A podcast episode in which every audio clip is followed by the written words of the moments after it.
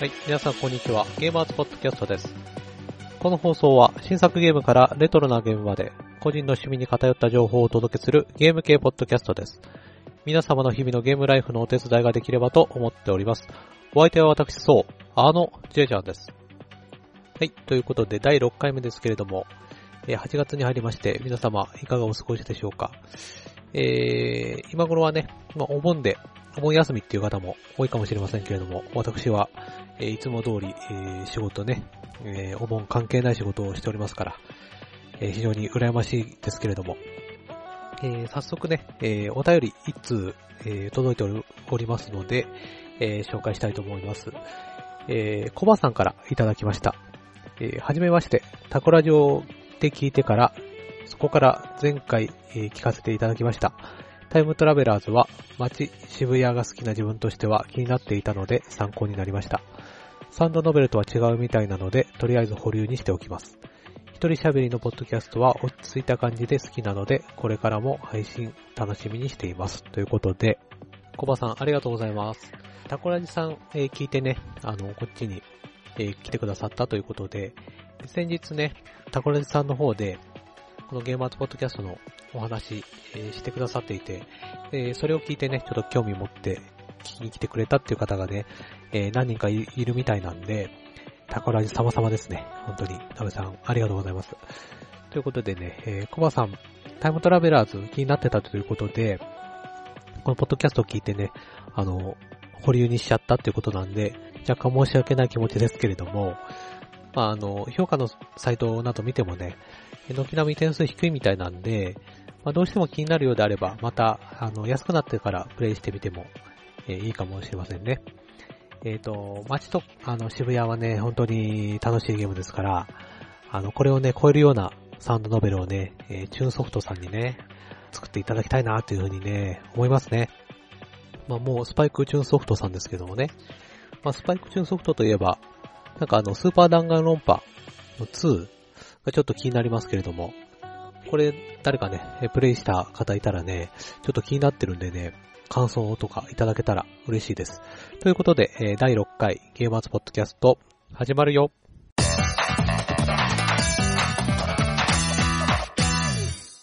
はい。では、本編参りたいと思います。え今回は、皆様の大好きなハードですね、えーお待たせいたしました。Xbox 360についてお話ししたいと、えー思います。え？別に好きじゃないって？?360 なんて、面白いゲームなんてあるのかって ?Xbox 360なんてもうとっくにオワコンだろと、おっと !360 の悪口はそこまでだ。まあ、2013年には Xbox 360の後継機が発売されるなんてね、噂も流れていますけれども、360はまだまだ現役ですよ。えー今日はね、えー360が大好きというお友達も、ゲームなんてプレステ3があればよくね、なんていうね、寝ぼけたことを言ってるお友達も、まあ一緒に聞いていただいて、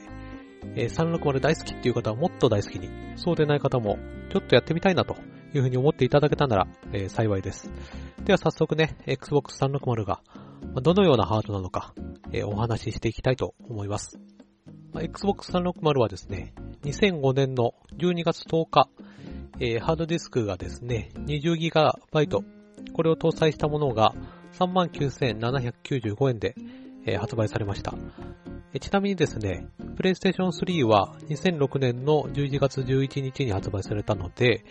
だいたい約1年先行して、えー発売されたと、えーいうわけです。えーまあ、PlayStation 3がね、えー 60GB のものが59,980円で、えー 20GB のものが49,980円なんですよ。えーこういうのを見ていくとですね、えーこれまで発売された据え置きのハードの中でも、えーハードディスクが付いているものっていうことと、えースペックを考えるとですね、39,795円というのは結構安いんじゃないかなというふうに思うんですよね。えー、プレイステーションだったり、プレイステーション3はですね、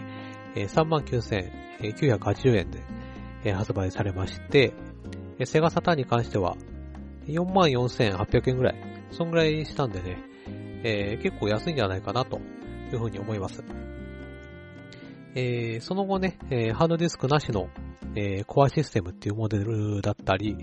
120GB のね、ハードディスクを搭載している、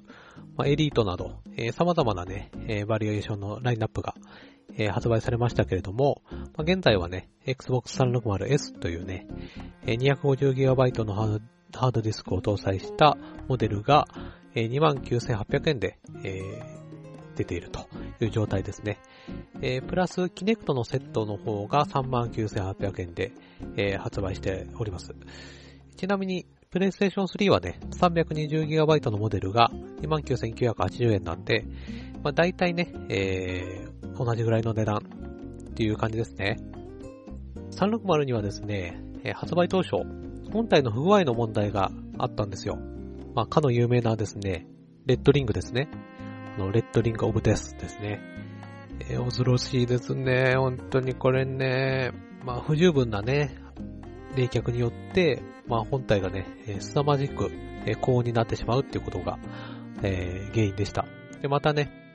あの、ディスクのドライブの方にも問題がありまして、ディスクに傷がつくなどのね、えー、そういったトラブルも、えー、ありました。まあ、現在では、まあ、本体の不具合等はですね、えー、まあ、少ないようですので、えー、大丈夫だと思いますけれども、えー、私自身もですね、まあ、このレッドリングが怖くて、えー、ずっと欲しかったんですけれども、まあ、壊れにくいタイプの本体が出るまで買い控えてたんですよ。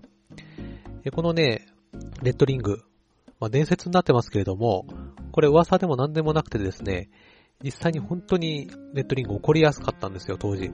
えー、私ももう買い控えてたんで、えー、でもちょっとね、どうしてもやりたいゲームがね、あの、ブルードラゴンがずっとやりたくて、えー、しょうがないからね、ちょっと友達に借りたんですよ。借りてね、あの、ブルードラゴンも一緒に借りて、うちでやってたんですけれども、それやってる最中に、あの、借りている本体がレッドリング、えー、発症してしまいまして、私自身でね、あの、サポートセンターに連絡して、あの、まあ、修理してもらったと、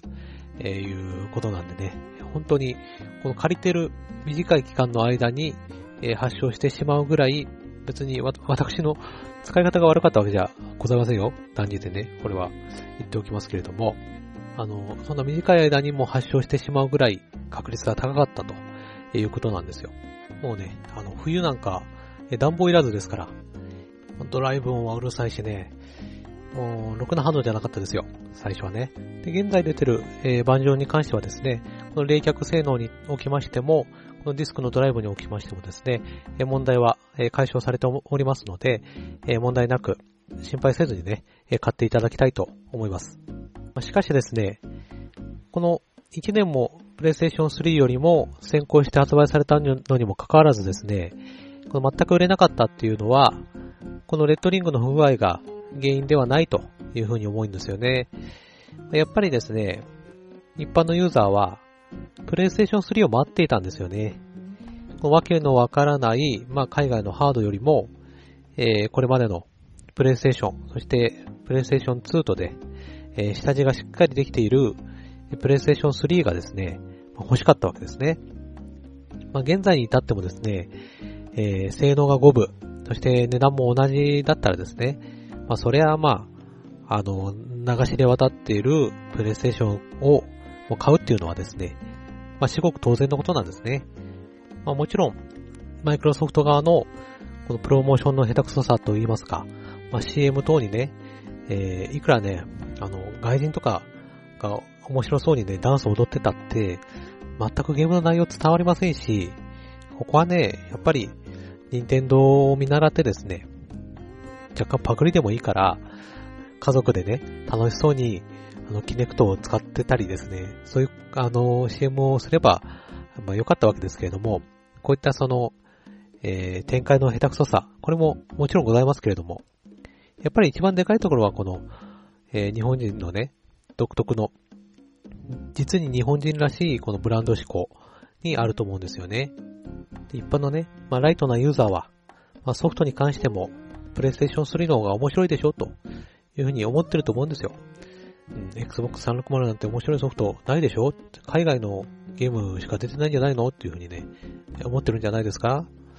でも本当にそうですかね？えー、プレイステーション3の方が面白いゲームが出てるっていう。これは本当でしょうか？いや、この答えはですね、いなですよ、皆さん。いいですか？もう今やですね、ほとんどのタイトルがマルチで展開されておりまして、プレイステーション3だろうが、Xbox 360だろうがですね、えどちらのハードでも、え楽しめるソフトが非常に多いんですよ。そしてですね、このマルチのタイトルのほとんどにおきまして、え360版の方が、パフォーマンスが高い。画質におきましてもですね、フレームレートにおきましても、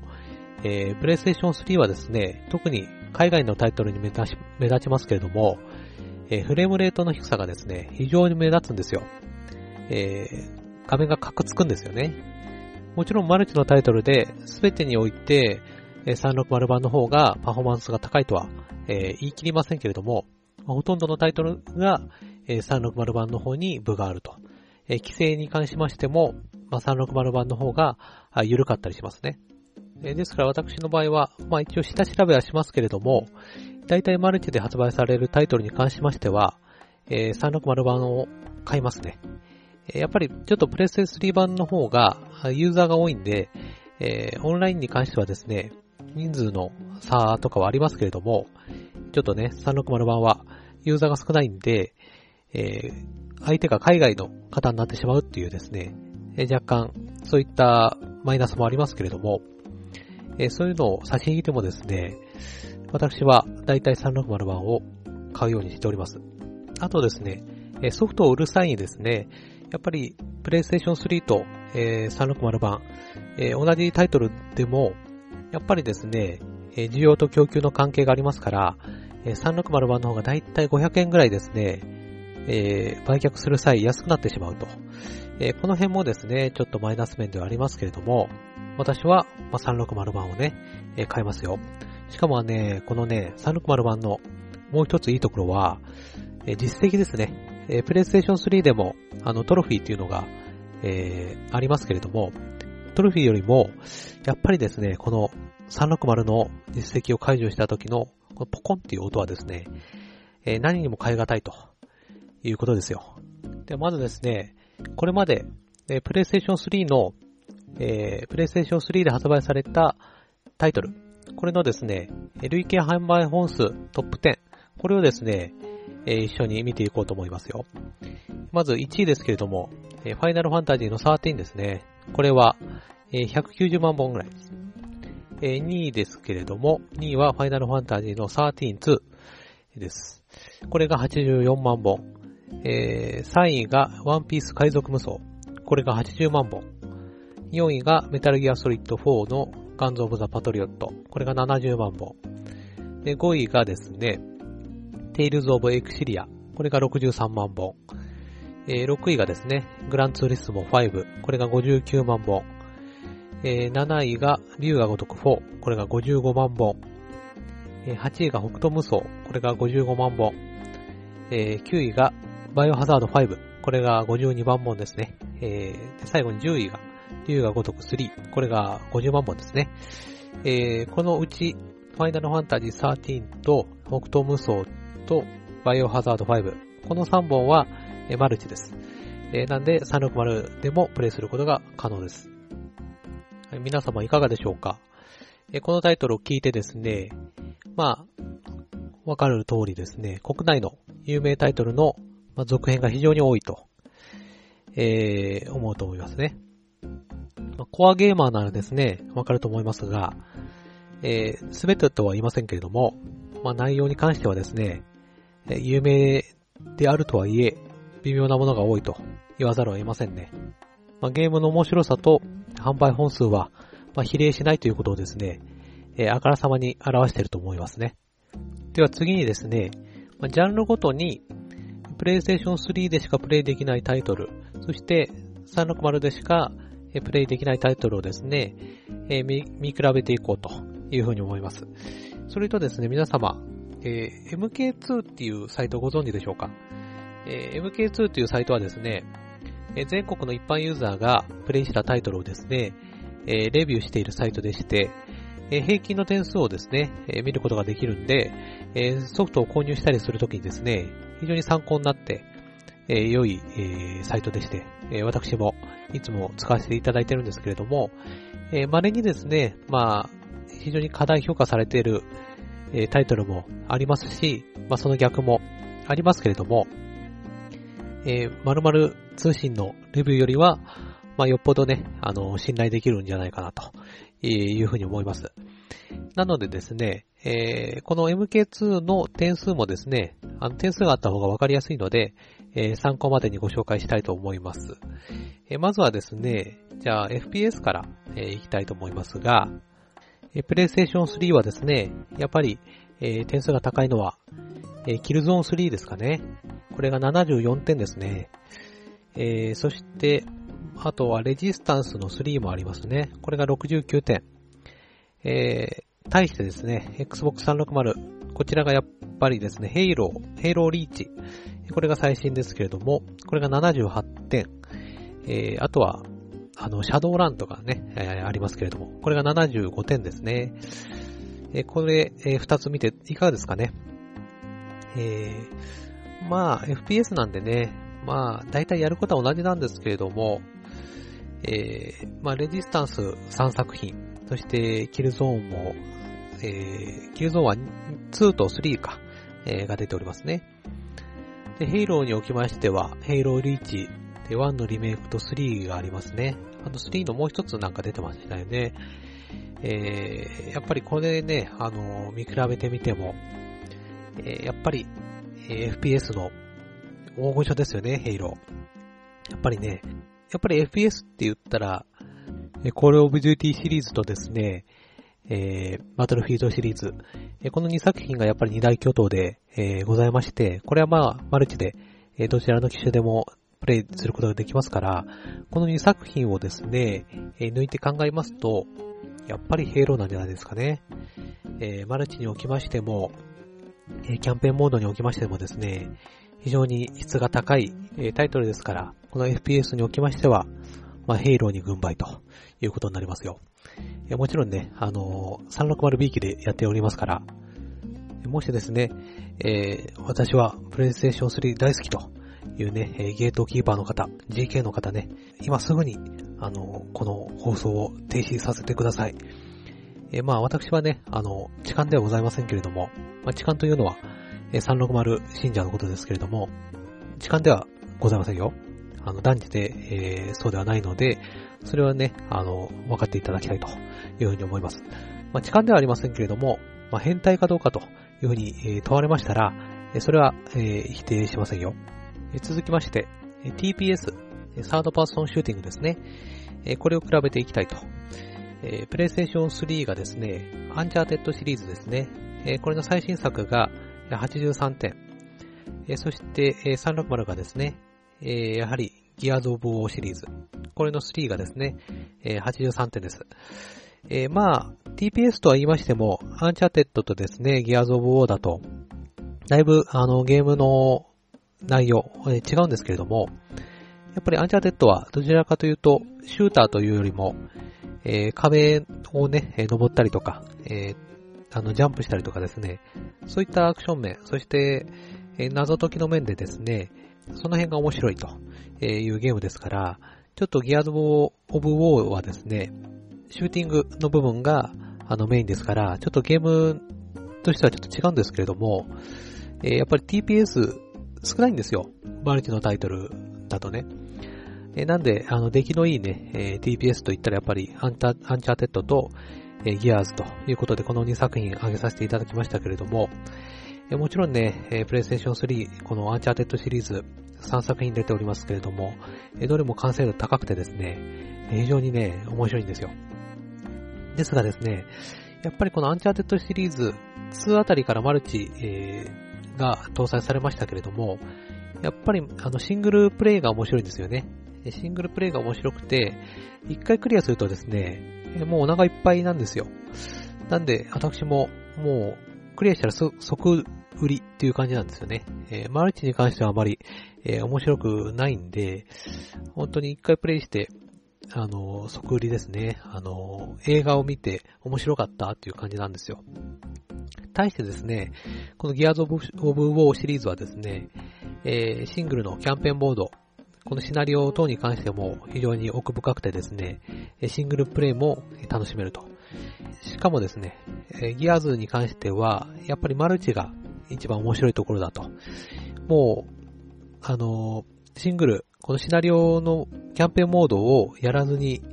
あの、マルチだけやってるっていう方もね、多分いるぐらいですから、やっぱり、あの、シングルをクリアした後が本番と。だからやっぱり寿命が長いんですよね、ギアーズオブは。ですからね、やっぱりね、これも360に分があるんじゃないですかね。TPS 部門も、ギアーズオブウォーに軍配が上がりますよ。これでね、大体ね、流れがね、分かってきたんじゃないかな、というふうに思いますけれども、えー、ここでね、あの、停止しないでくださいよ。じゃあ続きまして、レースゲーム行きましょうかね。レースゲームは、プレイステーション3の方が、やはりこれでしょう。グランツーリスモ5。えー、売り上げの方でもね、6位に入ってましたけれども、えー、これがですね、えー、50点です。そして、360が、フォルサモータースポーツ。これの4がですね、77点。グランツーリスモに関しては、プレイステーション3だと5しか出ておりません。えフォルツァに関してはですね、2、3、4と3作品ございますね。でですね、えフォルツァの方が77点で、えグランツーリスモ5が50点と。まあこれも見てわかる通りですね、グランツーリスモの、え栄光はですね、1と2と3あたりでもう終わっちゃったのかなという感じですよね。やっぱりグランツーリスモはこれまで、レーシングシミュレーターとして、非常にね、あの人気を博してきましたけれども、やっぱり今でも好きっていう方はね、多いでしょう。あの、車好きっていう方多いですから。でもやっぱりね、あの、グランツーリスモは、1と2のですね、あの映像ですよね。あの車体を、え光らせたっていうあの発想と言いますか。あの辺がやっぱりすごくて当時は、えー、みんなこぞってね、グランツーリスモやっておりましたけれども、まあ、今となってはね、あの、映像が綺麗なのは、まあ、当たり前になってきてしまっていますから、まあ、それ以外のところでね、えー、ロードの速さだったりとか、その他、システム面でね、あの、そういった快適さ、その辺でね、やっぱり売っていかないと、どうしてもね、点数低くなってしまいますよね。まあ、やっぱり売り上げは出てるんで、まだ好きな人はいるんでしょうけどもね。えそれに対しましてですね、えフォルツァシリーズ。これに関してはやっぱり、あの、ライトのユーザーの方はですね、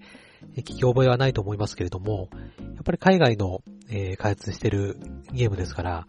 非常にね、クオリティが高いです。映像におきましても、まあ、ロードの時間、そしてシステムの快適さにおきましてもですね、やっぱりこの MK2 の点数が示している通り、えー、グランツーリスモ5よりも、まあ、断然上と映像の面でもですね、フォルツァに軍配が上がるんじゃないかなというふうに思います。やっぱり車のゲームですから、運転してる時のですね、挙動だったりとか、の滑りやすさだったりとか、その辺はどうしても違いますから、どっちが好みっていうのはね、えー、あると思いますけれども、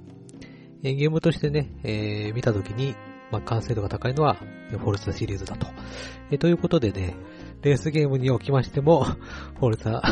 フォルツァに軍配ですね。え、360の方に軍配が上がりました。で続きまして、アドベンチャーゲームに参りましょうかね。え、アドベンチャーゲーム、私あんまりやらないので、ちょっとあんまり感想は述べられないんですけれども、えー、プレイステーション3の方では、海猫の泣く頃にっていうゲームが74点で出てますね。そして360に関しましては、えー、車輪の国ひまわりの少女これが88点ですね。この車輪の国ひまわりの症状に関しましてはね、非常に評価が高いですね。私もちょっとやってみたいなというふうに思ってたんですけれども、まだ手が出せないでいます。このプレイステーション3のこの海猫の鳴く頃にっていうのも、まあ点数高くて、えー、好きな方多いと思いますけれども、この日暮らしの泣く頃にっていうのの続編なのかな？よくわかんないけども、えー、ね、ちょっとアドベンチャーゲームに関しては、あまり私、プレイしないんで、意見をあまり述べられないんですが、申し訳ありません。よってアドベンチャーゲームに関しましては、ちょっとプレイしてないゲームに、えー、どっちが軍配っていうのも、ちょっと変な話なんで、あの、アドベンチャーゲームに関しましてはドローと、えー、いうことにさせていただきます。えー、続きまして、シューティングゲームですけれども、シューティングゲームって言っても、TPS とか、FPS ではございませんよ。縦集、横集とかね、そっちのシューティングゲームですけれども、えこれに関しましてはもう完全に、もう比べるまでもない、Xbox 360に軍配ですね。えと言いますのも、もう量がね、半端ないんですよ。シューティングゲームに関しましてはですね、デススマイルズ、そして怒首領蜂シリーズ、ライデンファイターズ、旋光の輪舞、そしてバレットソウルなどですね、えー、非常に完成度が高くて、まあ、MK2 でも、え点数が高いソフトがですね、非常に多いんですよ。えプレイステーション3はですね、なぜかあんまりシューティングゲーム出てなくてですね、やはりもうシューティングゲームが好きだっていう方は、もう Xbox 360一択といった感じなんで、えー、シューティングゲームに関しましては、えー、360に軍配ということになります。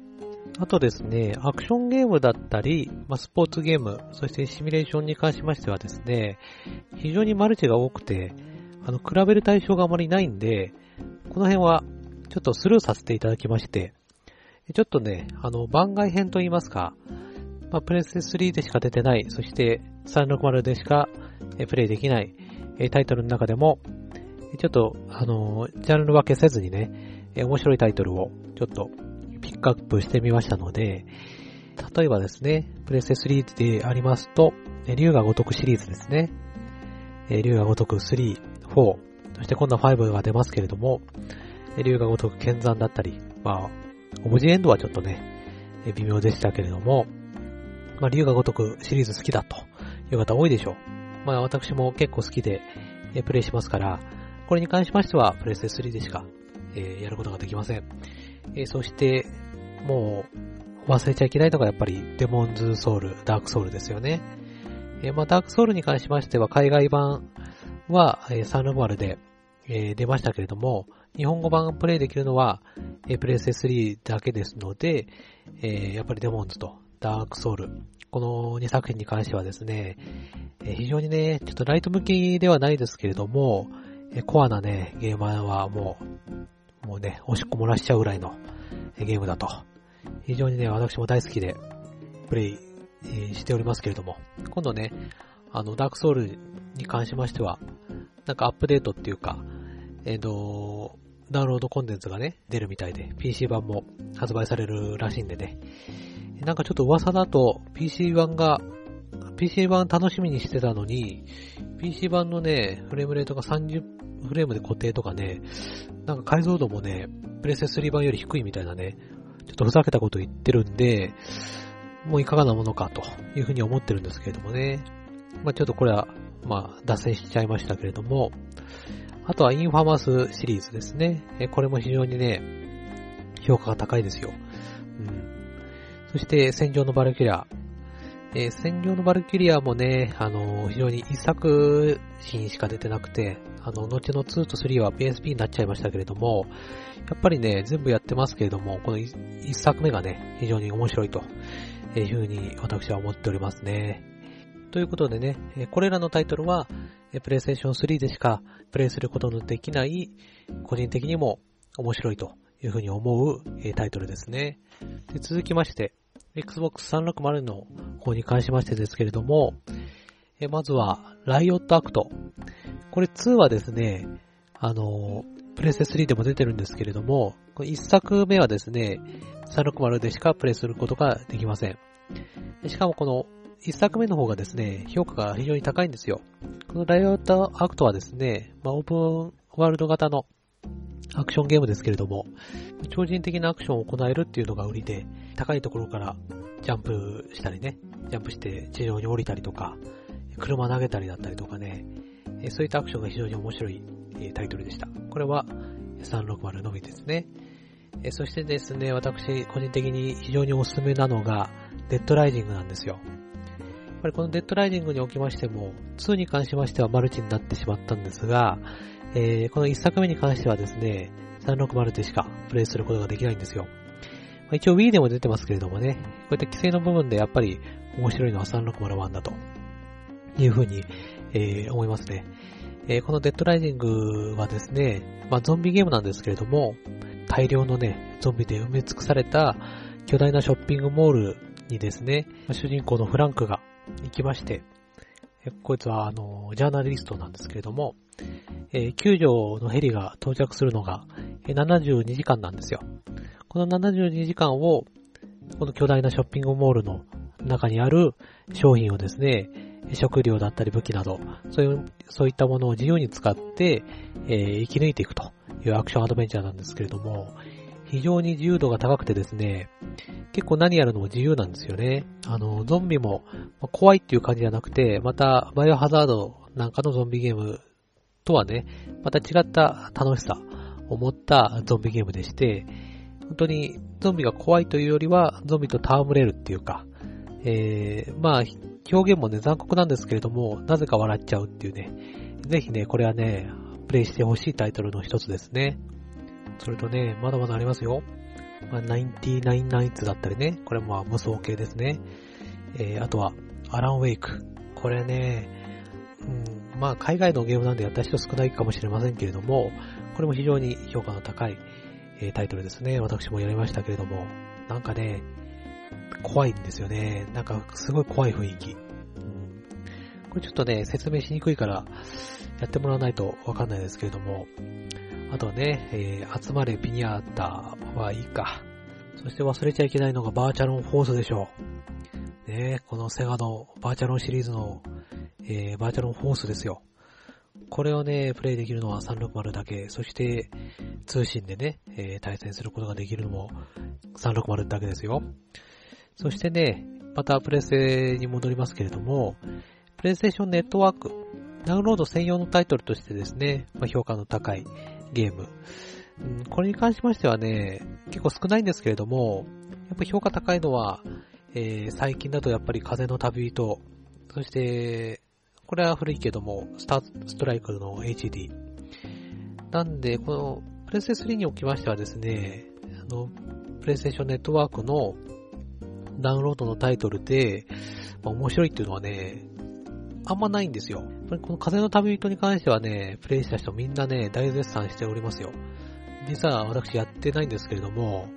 これは面白いらしいですよ。対してですね、Xbox には、え、ダウンロード専用のタイトルとしましてですね、え、Xbox Live Arcade XBLA という風にですね、え、配信されてるタイトルありまして、これがですね、非常にね、あの、粒揃いなんですよ。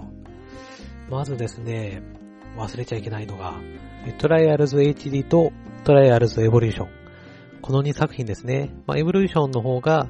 えー、続編に当たるんですけれども、このトライアルズっていうゲームね、まあ、簡単に言うと、映像が綺麗なエキサイトバイクっていう感じなんですけれども、やることは非常に単純で、アクセルとブレーキ、そして体重移動だけなんですよ。このシンプルな操作だからこそ、非常にですね、単純で、まあ、誰にでもプレイできるんですけれども、非常に奥が深いんですよね。この物理エンジンがですね、非常にすごくて、ちょっとでも角度が違うだけで、あの、タイヤが跳ねてしまったりとか、あの、体勢を崩してしまったりとかですね、えー、ありますので、さっきはできたのになんで今回できなかったんだろうみたいなですね、えー、感じなんですね。で、非常にね、あのコースも難しくて、あの、何回も何回も、あの、リトライしないといけなくなるんですけれども、このリトライもですね、もうすぐできるんですよ。ワンボタンですぐリトライできるんで、このね、リトライの時間が、もう、あと1秒でも長かったら、クソゲーになってた可能性ありますけれども、このね、快適さ、やっぱりね、この辺でしょうね。もうね、本当に日本の、あの、メーカーにはね、こういったところ、えー、見習っていただきたいなというふうに思いますよね。このロード一つでね、全然ね、ゲームの面白さ、変わってしまうんですよね。これに関してはですね、本当に、えーとね、実際にね、プレイしてね、やってほしいですよ。非常に面白い。このトライアルズ HD と、えー、エボリューションだけやるためにね、本体買ってもいいんじゃねえかぐらいのね、そんぐらいのタイトルですよ。そしてですね、えー、360でしかできないタイトル、このライブアーケードでね、えー、トレジャーの作品ですよ。えー、トレジャーの作品今まで3作品出ておりますけれども、えー、シューティング、縦シューティングのですね、イカルガ、そしてレイディアントシルバーガン、そして、えー、格闘アクション RPG のガーディアンヒーローズですね。えー、ガーヒーですよ。この3作品ね、もともとはね、セガサターンだったり、ドリームキャストで発売されたタイトルですけれども、もうトレジャーっていうね、トレジャーが作る作品はもう知る人ぞ知ると言いますか、昔からなんか、プレイステーションが嫌いなのか、セガハードでね、ゲームを出すメーカーですけれども、セガのハードなくなったんで今度は、360かっていうね、どんだけ あの、ソニー嫌いなのかなっていうね、感じはありますけれども、え作品はね、非常にね、面白くて、このレイディアントシルバーガンとですね、イカルガに関しましては、私あの、シューティングゲーム普段全然やらないんですけれども、この2作品に関してだけはですね、やりまして、うん、非常にね、面白いんですよね。うん、シューティングパズルと言いますかね。うん、あの、大量のね、弾を避けるね、あの、快感はなかなかすごいですよ。うん、しかも、レイディアントシルバーガンに関しましてはですね、あの、セガサターン版は非常にもうプレミアついてますんで、1万とか2万ぐらいしちゃうんですよ。なんでね、このライブアーケードなら、あの低予算で買うことができますから、えー、非常にね、いいと思いますよ。そしてガーディアンヒーローズですよね。ガーディアンヒーローズに関しましてもですね、非常にね、あの良いアレンジが加えられてまして、えー、セガサターンで発売された当初のですね、あのモード、そしてアレンジモード。実際ね、あの、セガサターンモードアレンジなんていらねえよなんて思ってたんですけれども、アレンジをやったらですね、さすがトレジャーですよ。やっぱりアレンジモードね、まあ、爽快感が増してて、えー、非常にね、良かったです。いかんせんでプレイしてる人が少ないんでね、あんまりオンラインではやれてないんですけれども、えー、オンラインでね、協力でストーリー進めたりですね、えー、あのー、対戦等もですね、できますので、えー、みんなでやりましょうよ。トレジャー作品に関してましてはね、私も思い出が深いんで、えー、大好きなんでね、ちょっとここでさらっと、え、説明するだけではちょっとね、もったいないタイトルですが、え、今回はね、ちょっとさらっとの紹介にさせていただきます。そしてね、えー、ライブアーケード最後にですね、バーチャルのオラトリオタングラムですね。うん。ホースはパッケージでしたけれども、えー、オラトリオタングラムに関しましては、ライブアーケードで、えー、結構安いんでね、えー、もう、ホースよりもオラタンっていうね、えー、方も多いでしょう。私もどちらかといえば、オラトリオタングラムの方が、えー、好きなんですけれども、これに関しましてもね、え、まあ、ドリームキャストで発売されてますが、え、オンラインでね、対戦することができるのは、このライブ、あの、Xbox ライブアーケードでね、ダウンロードして、え、Xbox でプレイするしかありませんからね。まあ、オンライン繋げてもね、プレイヤーが少ないんで、対戦できるかどうかはちょっとね、まあ微妙なところですけれどもね。まあ、番外編におきましてはね、ちょっと点数はつけないで、紹介いたしましたけれども、いかがですかね。まあ、プレステ3にも、まあ、面白いタイトルありますけれども、360もね、非常に面白いタイトル、え豊富にございますから、えー、ちょっとね、これを聞いてね、ちょっと360、ちょっと面白そうじゃねえかってね、え思った方、多いかもしれませんね。そしてですね、皆さん、あれおかしいなと。一番重要なジャンルやってねえじゃねえかと。お思いじゃないですかまあ、日本人が大好きなジャンルですよ。ロールプレイングゲーム。このジャンルやってねえじゃねえかと。思いだったんじゃないですかね。まあ最後に取っておいたわけですよ。やっぱりね、日本人は RPG が大好きですから、私もロールプレイングゲーム大好きでございますよ。でまず、プレステ3からですね、えー、紹介していきましょうかね。えー、ファイナルファンタジー13 2ですね。13の方はマルチですから、13 2、これが、えー、53点ですね。えー、そして、Tales of Exilia。これも入っておりましたけれども、えー、これが54点。えー、あとは、2の国。えー、2の国は75点でしたね。え、アトリエ系だったり、え、ディスガイア系、これに関しましては、結構点数高いんですけれども、私ちょっと食わず嫌いで、ちょっとプレイしてないんで、この二つに関してはちょっと感想を述べることできないんですけれども、ファイナルファンタジー13-2の方もですね、まあ、13の方があんまり面白くなかったんで、えー、13-2はスルーしましたね。まあ、エクシリアに関しては、やっぱりベスペリアの方が面白かったんで、どうしてもエクシリアの方がね、いまいちだったなっていう印象しかないですね。まあ、2の国に関しましてはですね、ちょっとプレイしてないんで、なんとも言えないんですけれども、まあ、レベル5ですからね。まあ、そこそこ75点ということで点数高いですし、まあまあ面白いっていうですね、評価ですけれども、まあ、プレステ3で遊ぶことのできる、えー、ロールプレイングゲームはこのあたりなのかなというふうに、えー、思いますけれども、えー、対しまして、Xbox 360ですね。まあ、ロールプレイングのイメージ、えー、少ないと思いますけれども、え、結構出ておりまして、えー、まずはですね、天外魔境ジライア。これはですね、もともと PC エンジンの CD ロムロムで発売されていた天外魔境。えー、天外魔境シリーズの第1作目なんですよね、ジライアっていうのは。これのリメイク作品でして、このリメイクがプレイできるのは Xbox 360だけです。えー、これが79点なんですよね。まあ、結構あの、私ちょっとプレイはしてないんですけれども、まあ、普通に1作目、えー、リメイクではないものをですね、えー、やりましたから、これはやってないんですが、なかなかですね、評価高いですよ。えー、続きまして、えー、ラストレムナントですね。これは66点で、まあ、若干点数低めですけれども、あの、とっつきづらくてね、えー、結構途中で投げちゃったっていう方、多いと思いますけれども、このラストレムナントね、えー、完全にですね、もうサガシリーズの遺伝子を受け継いでるゲームでして、えー、サガシリーズ好きでね、えー、これまでやってたっていう方は、まあ、あのー、アリミテッドサガだったり、で、がっかりした方はですね、ちょっと、ぜひね、あの、最初とっつきづらいんで、あの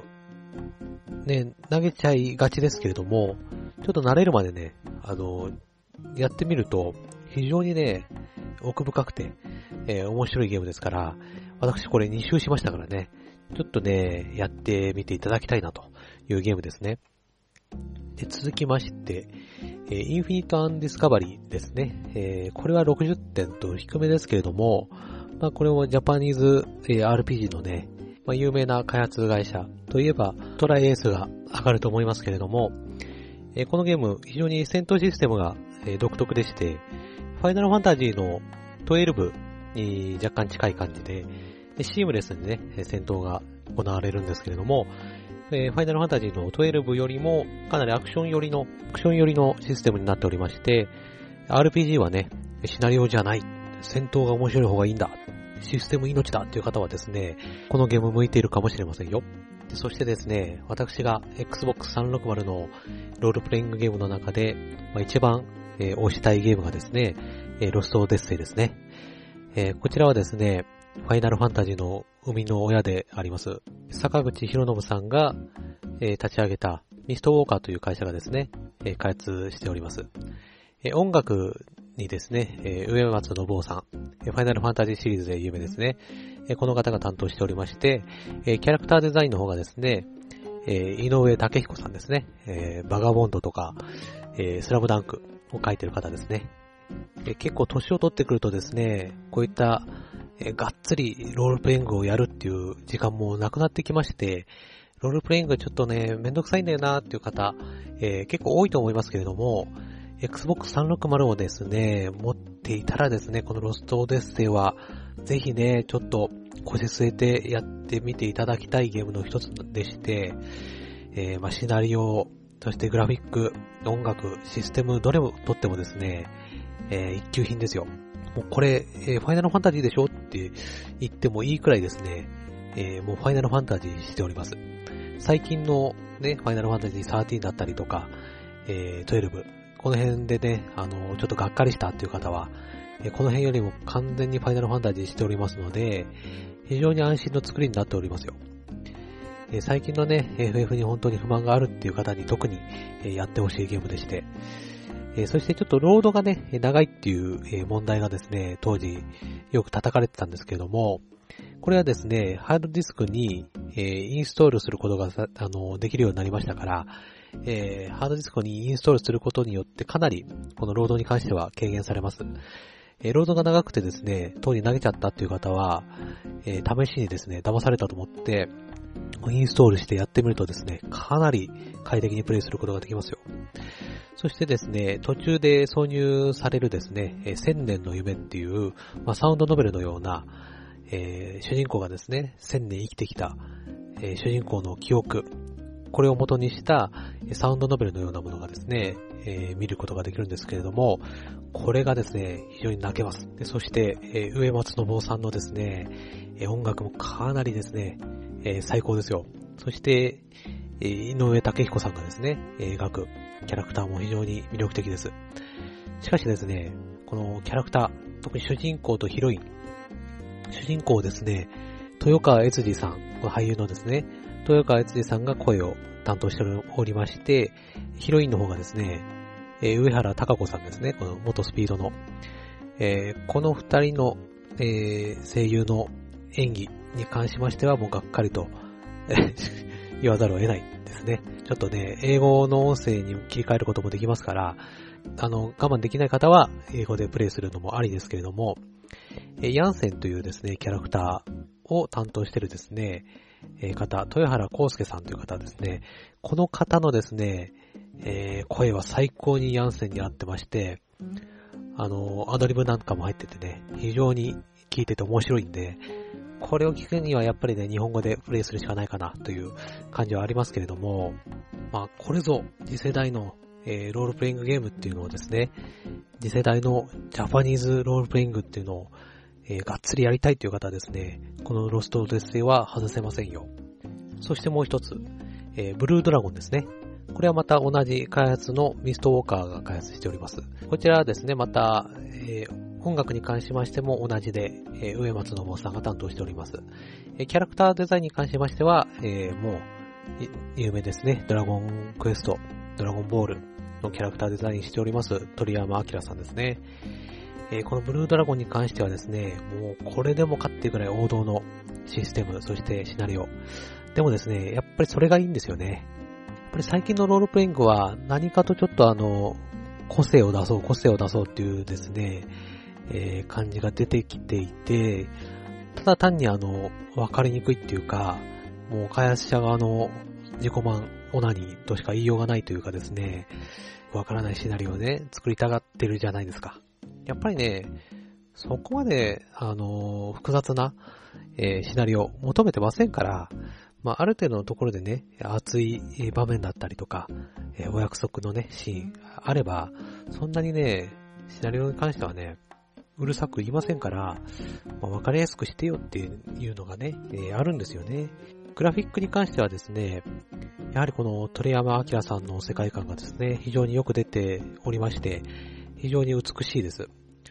そしてこのクオリティでですね、この従来のフィールドを歩き回って、えー、街だったりダンジョンを探し出してですね、冒険することができるロールプレイングゲームっていうのは、えー、最近はなかなかないんですよ。この昔ながらのね、従来のシステムのロールプレイングがやりたいよっていう方はですね、戦闘のシステムだったりとか、えー、その他のところで、えー、古臭さを感じるってことはですね、決してありませんので、えー、このブルードラゴンね、キャラクターの絵がちょっと子供臭いとか、えー、そういうのでですね、食わずぐらいしないで、ぜひプレイしていただきたいタイトルですね。このロストオデッセイとですね、ブルードラゴンに関しましてはですね、今非常に安く購入することができるんですよ。この、すごい安く買えるんで、えー、クソゲーなのかなというふうにね、思ってしまう方多いかもしれませんけれども、決してクソゲーではありませんので、クソゲーと思ってはいけませんよ。えー、プレイステーション3とかですね、Xbox 360になってからですね、えー、ロールプレイングゲームっていうのは、まあ、コストとかですね、まあ、時間の関係で、まあ、極端に減りましたよね。やっぱりあの、次世代機では、まあ、クオリティを重視するとですね、ファイナルファンタジー13のような、まあ、一本道のですね、えロールプレイングになってしまうんですよ、どうしても。やはりね、えー、スクエアエニックスは言っておりますけれども、やはり、ファイナルファンタジー13のようなクオリティを保ってですね、昔の従来の、えー、ファイナルファンタジーのような、えー、世界を冒険する、あのいろんなフィールドがあって街があってっていうですね、えシステムにするのは、もう時間がかかって無理というふうに述べてましたね、どっかで。テイルズ・オブ・エクシリアにおきましてもですね、えー、ベスペリアの時は、え、通常通り、え、フィールドがあったのに対してですね、エクシリアは、えフィールドが配置されましたよね。やっぱりこれもですね、ゲームを面白くするための改変ではないですよね。やはりみんなフィールドを歩きたいと思っておりますよ。やはりフィールドを冒険してですね、最初は徒歩で移動して、えー、海をですね、あの、船で渡ってですよ。終盤まで行けば、飛空艇なりですね、空飛ぶ乗り物を手に入れて、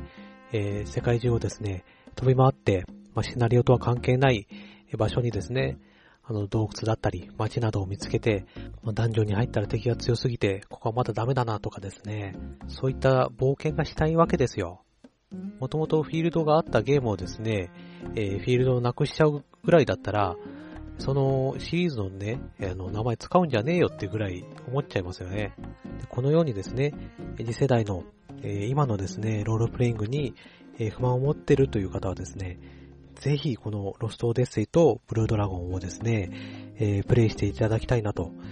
えー、Wii で発売されてるですね、同じ、えー、ミストウォーカーが開発しているゲームで、まあ、ラストストーリーというゲームがありますけれども、これを先にプレイしてですね、えー、がっかりしたっていう人もですね、ぜひこのロストオデッセイとブルードラゴンは、えー、裏切りませんので、ジャパニーズ RPG がやりたいなら、ロストオデッセイとブルードラゴンですよ。いいですか皆さん？ロストオデッセイとブルードラゴンですよ。大事なことなので、え、2回言いました。ということで、RPG 部門におきましても、Xbox 360に軍配ということになりました。まあ、ジャンルごとにですね、えー、分けて、えー、お話ししてきましたけれども、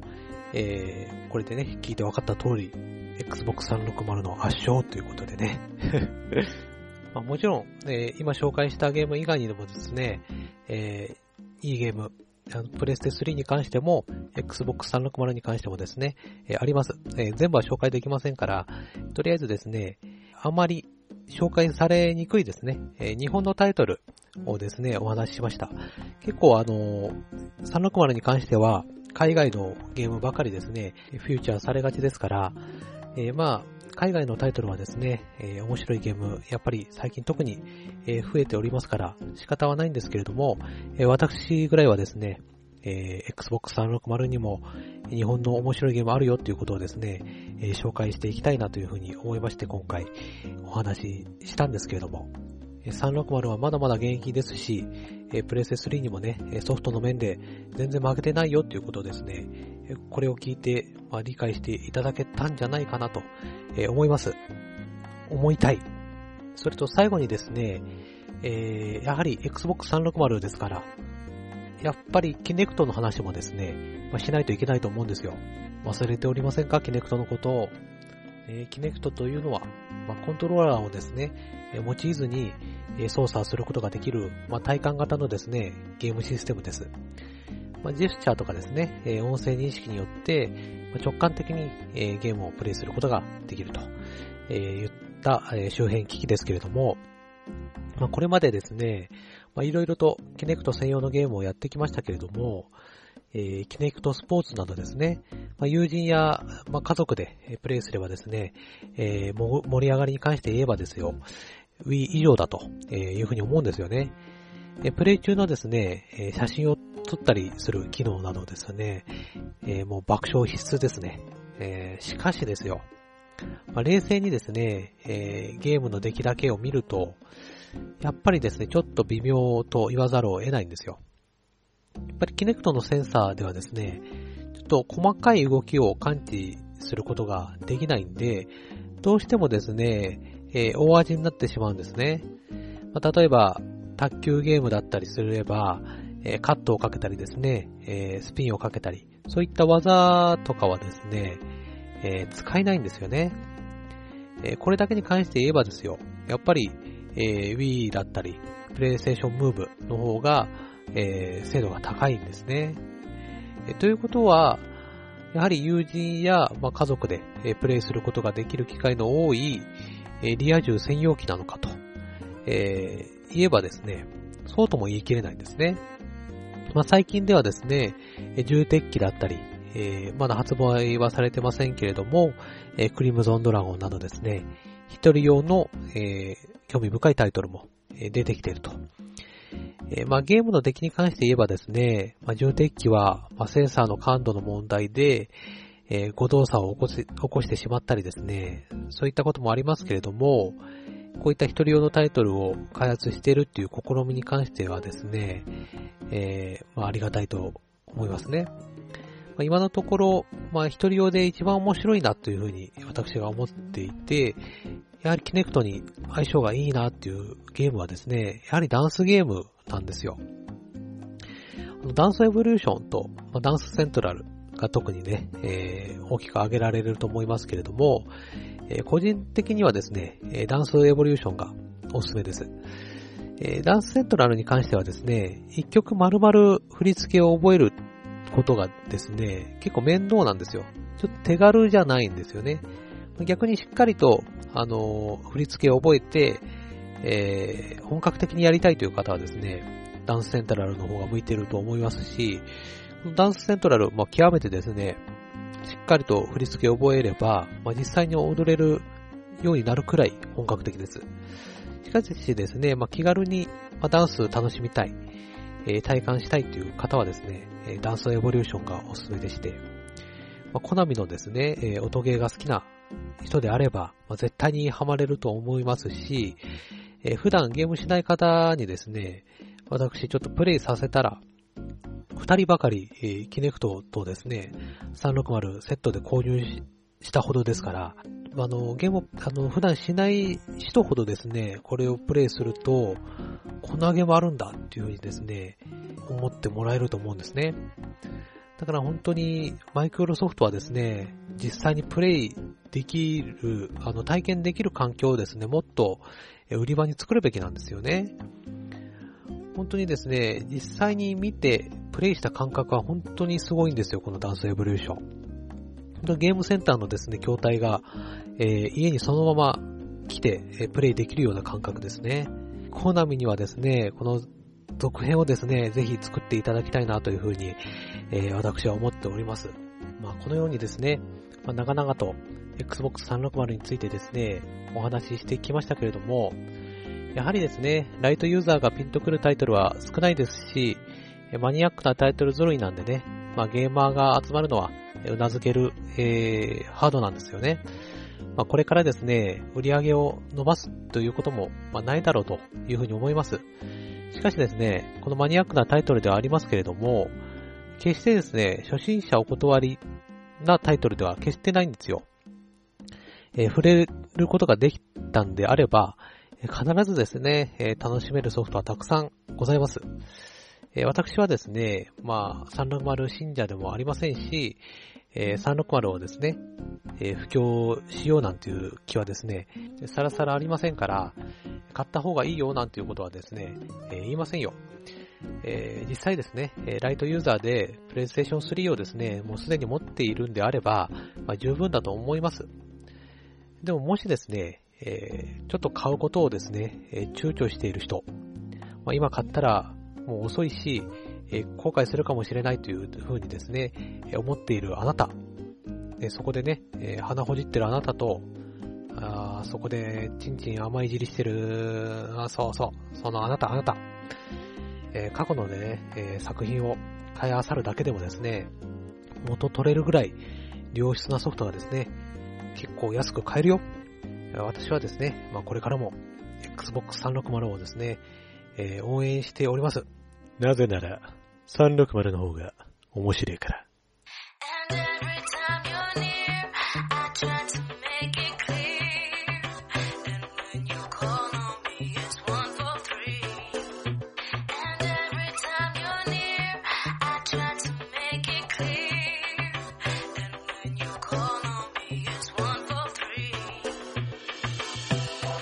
はい。ではエンディングです。えー、第6回ゲーマーズポッドキャスト、皆様いかがだったでしょうか、えー、今回はですね、ちょっと、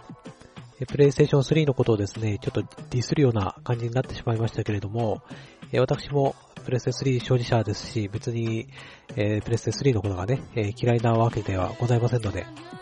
えー、プレステ3が好きなんだというね、方はですね、この放送を聞いて、ちょっとですね、不快に思ってしまった方いるかもしれませんけれども、え、その方に関してはね、申し訳ございませんということで、え、これに来れずにね、また聞いていただけたらというふうに思います。ただ単に360のことが好きだっていうことをですね、言いたかっただけなんですね。その辺、え、理解していただけたらと、え、思います。では、え、お知らせですけれども、ゲーマーズポッドキャストでは、ブログにてお便りを募集しております。ゲーマーズポッドキャストで検索の上、ブログの下部にありますメールフォームから投稿してください。ご意見ご感想、今後取り上げてほしいテーマやゲームなど、ご気軽にどうぞ。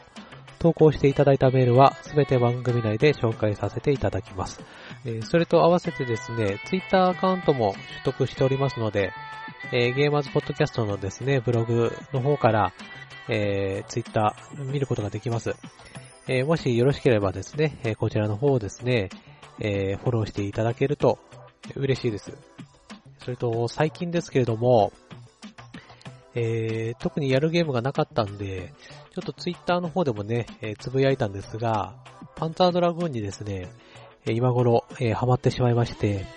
えー、パンツァードラグーン、えー、アインの方からですね、えー、ツバイ、そしてアゼル、えオルタとですね、え全部プレイしまして、やはりですね、このパンダドラゴンシリーズの、えお話のですね、奥深さにですね、触れまして、